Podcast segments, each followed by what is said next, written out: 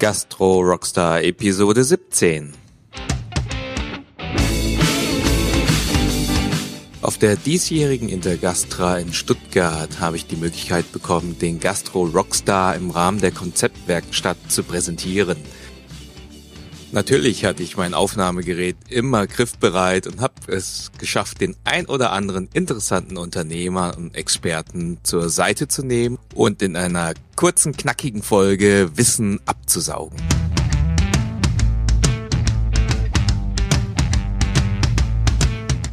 In der heutigen Episode spreche ich mit Tobias Meyer. Er gründete die Tobis GmbH 2005 und bietet mit dem Konzept deutsche und regionale Lieblingsgerichte an.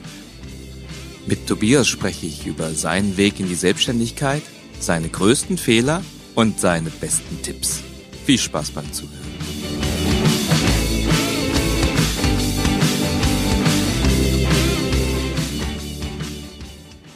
Herzlich willkommen zu einer neuen Folge von den Gastro Rockstars. Heute live von der Intergastra. Bei mir zu Gast ist Tobias Meyer. Hallo Tobi. Hallo. Grüß dich, schön, dass du da bist. Tobi ist Gründer und Geschäftsführer von Tobis. Ähm, stell dich doch kurz meinen Zuhörern mal vor. Wer bist du privat und mit was beschäftigst du dich gerade am meisten? Ja, wie gesagt, mein Unternehmen heißt Tobis. Mein Name ist Tobias, also mit dem A dazu Tobias Meyer. Ich bin 44 Jahre alt, verheiratet, habe zwei Kinder, um jetzt mal das Klassische ähm, gesagt zu haben. Und ich bin Gründer von meinem Unternehmen Tobis, ähm, habe 2005 gegründet, 2006 den ersten Betrieb aufgemacht und ähm, bin, ja, seitdem ich gegründet habe, eigentlich fühle ich mich pudelwohl in meinem Leben weil ich mich als Unternehmer sehe und risikobereit bin und ähm, das ist so meine eigene, mein, sind so meine eigenen Lebensinhalte, die ich mit meiner Selbstständigkeit auch leben kann. Und deswegen war es für mich wichtig, aus der abhängigen Arbeit rauszukommen. Klasse. Ich habe genau dich halt für dieses Interview ausgesucht, einfach weil ich genau diesen Weg sehe und diesen Sprung von einem sicheren Job rein ins Unternehmersein, ins Risiko und wir wollen jetzt heute einfach aus deinem Erfahrungsschatz lernen. Ähm, hast du ein Lieblingserfolgszitat, das dich begleitet?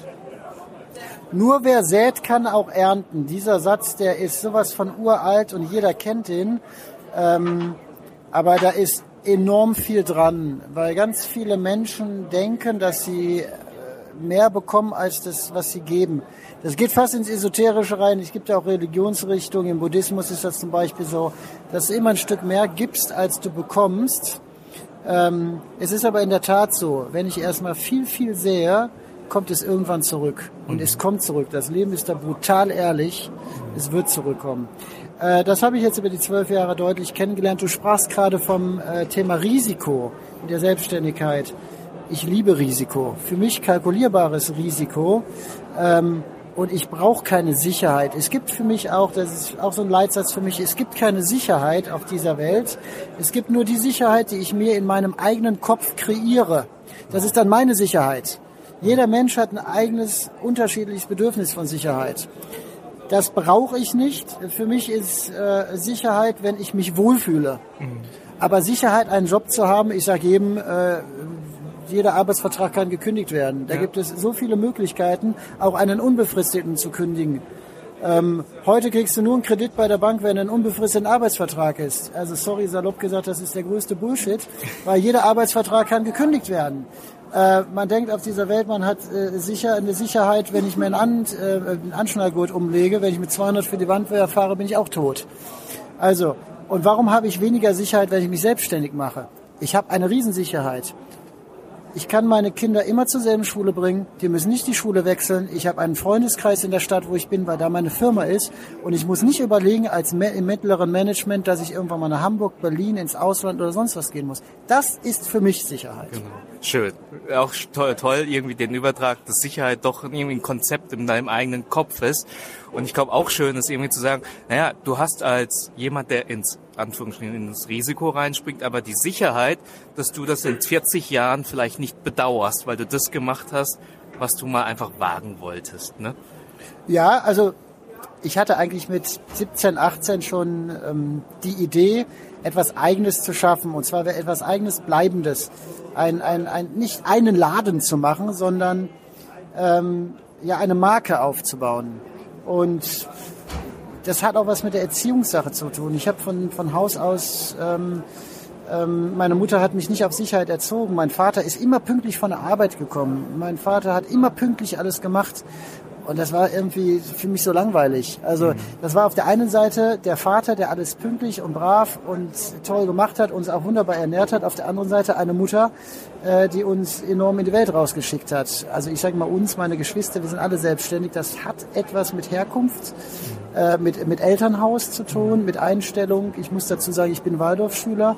Da wirst du sowieso zur Eigenständigkeit erzogen auf der Waldorfschule und sich für dich selber einzusetzen. Das heißt, nicht über andere hinaus äh, zu gehen und andere negativ darzustellen, sondern nicht nach Regulierung zu fragen, nicht das Opfer zu sein, das ist in der Gesellschaft so tief verbreitet, gerne Opfer zu sein, alle anderen sind schuld, sondern ich mache was aus meinem Leben. Das ist verdammt nochmal mein Leben.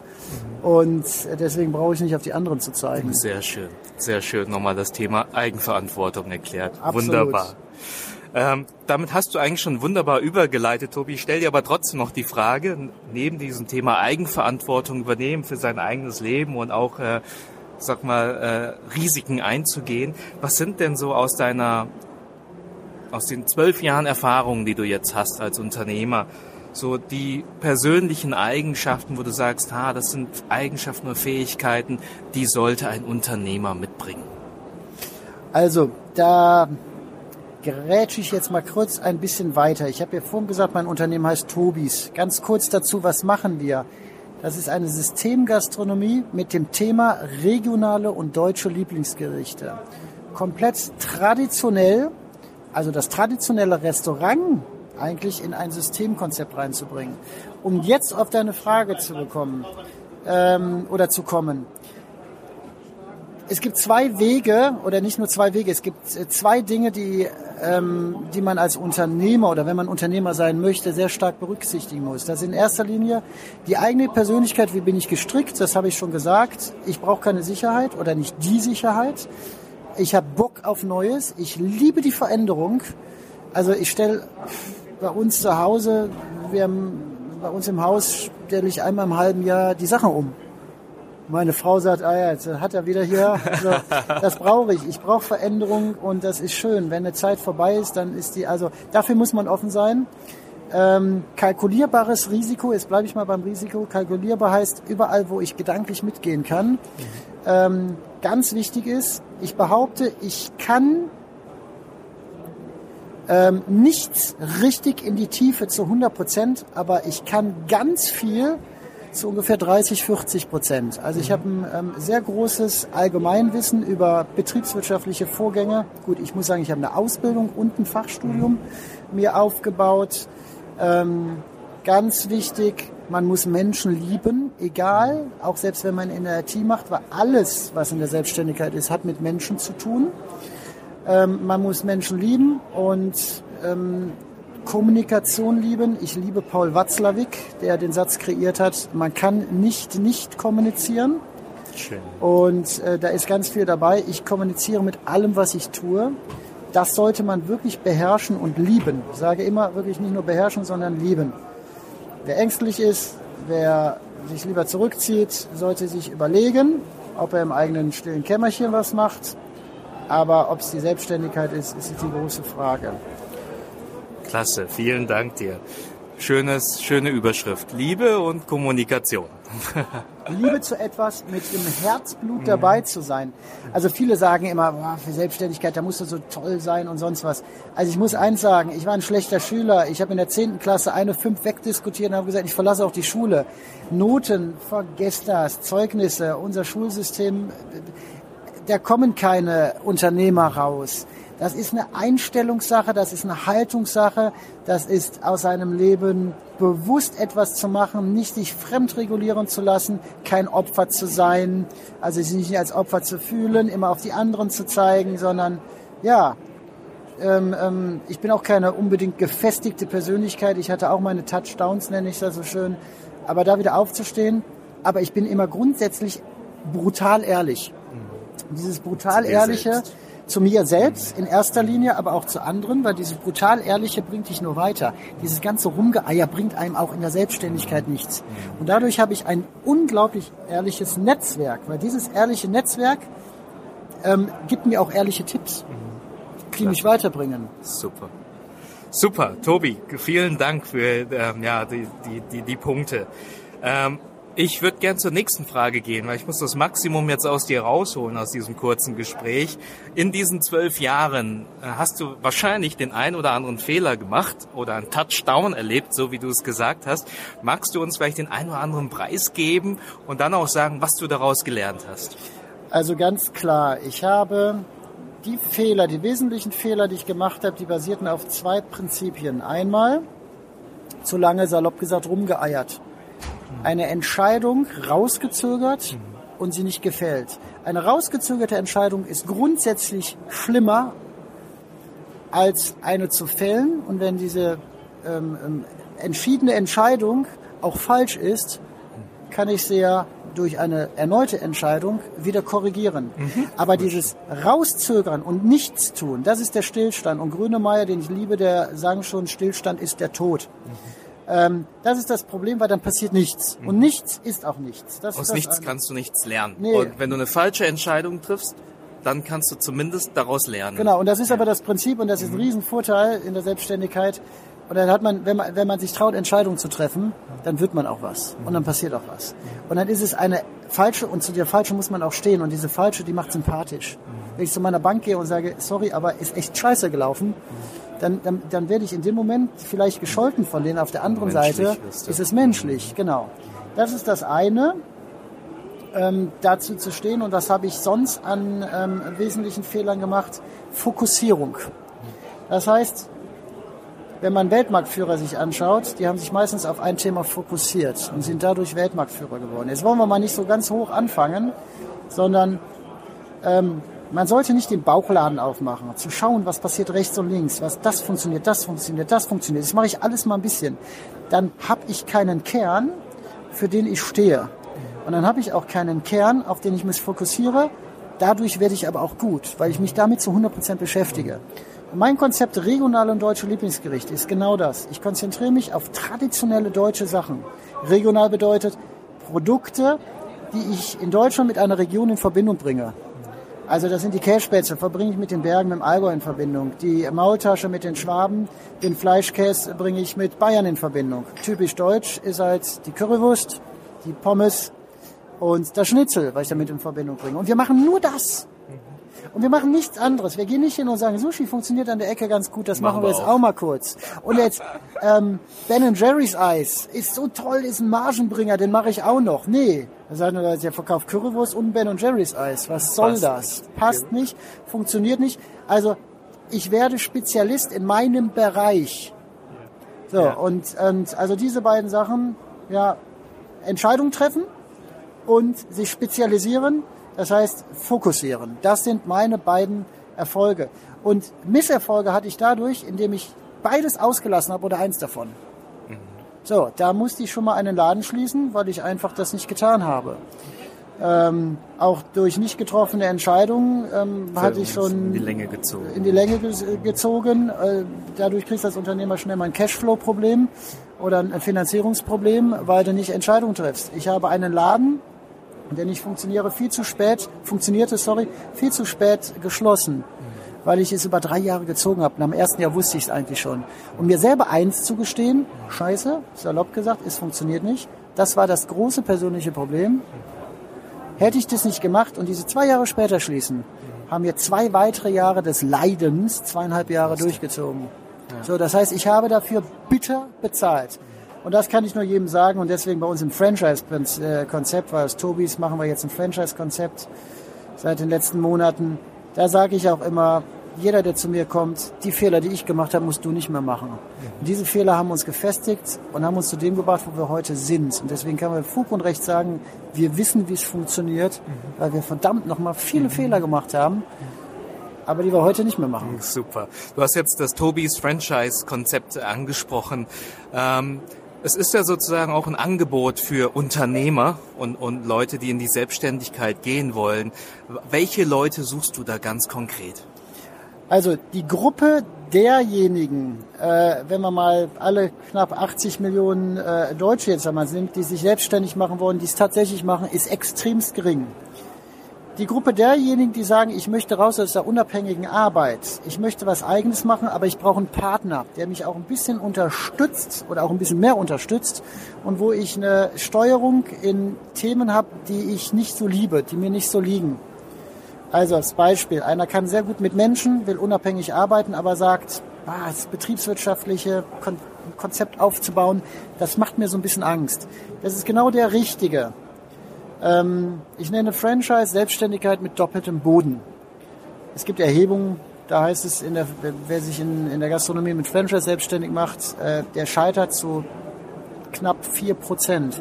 Oh. In der selbstständig, also selbstständig in der Gastronomie mit einem eigenen Konzept sind über 25 Prozent. Also das sind ja klassische, klare Daten, die da rauskommen. Deswegen suchen wir diese Menschen, wie ich gesagt habe, die Menschen lieben, die sagen, ich brauche die, diese Sicherheit eines Partners.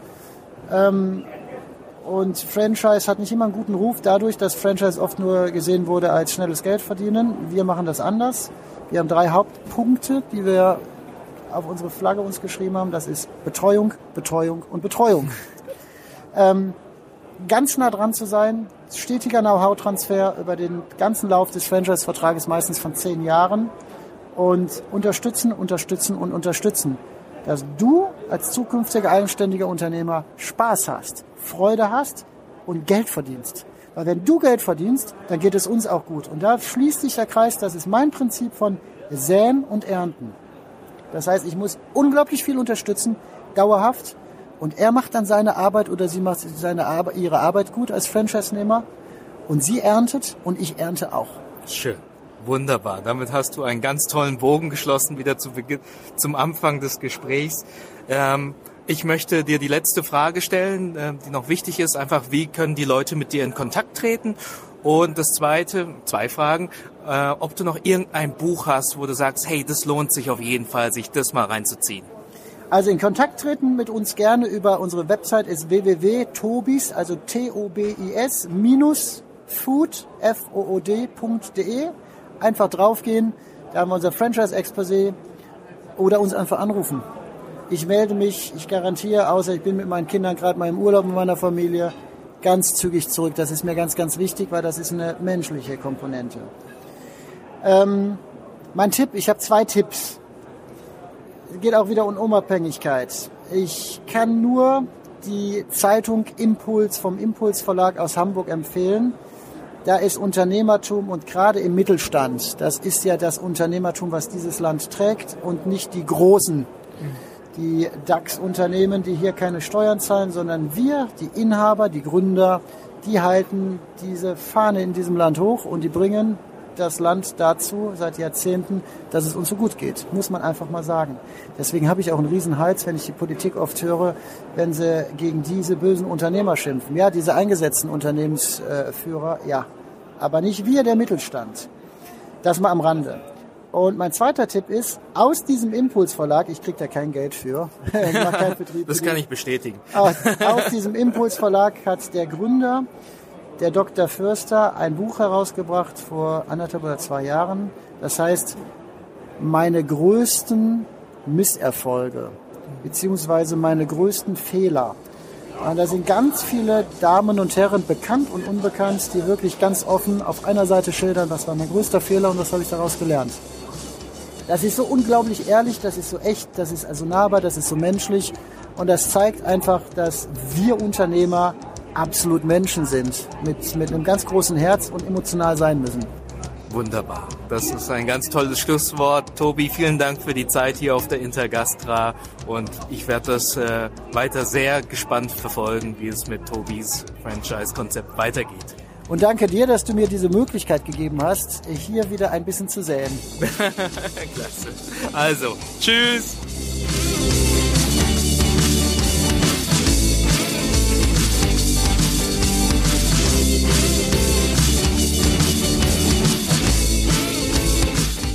Hey, die Shownotes zu dieser Folge findet ihr auf www.gastrorockstar.de slash Episode 017.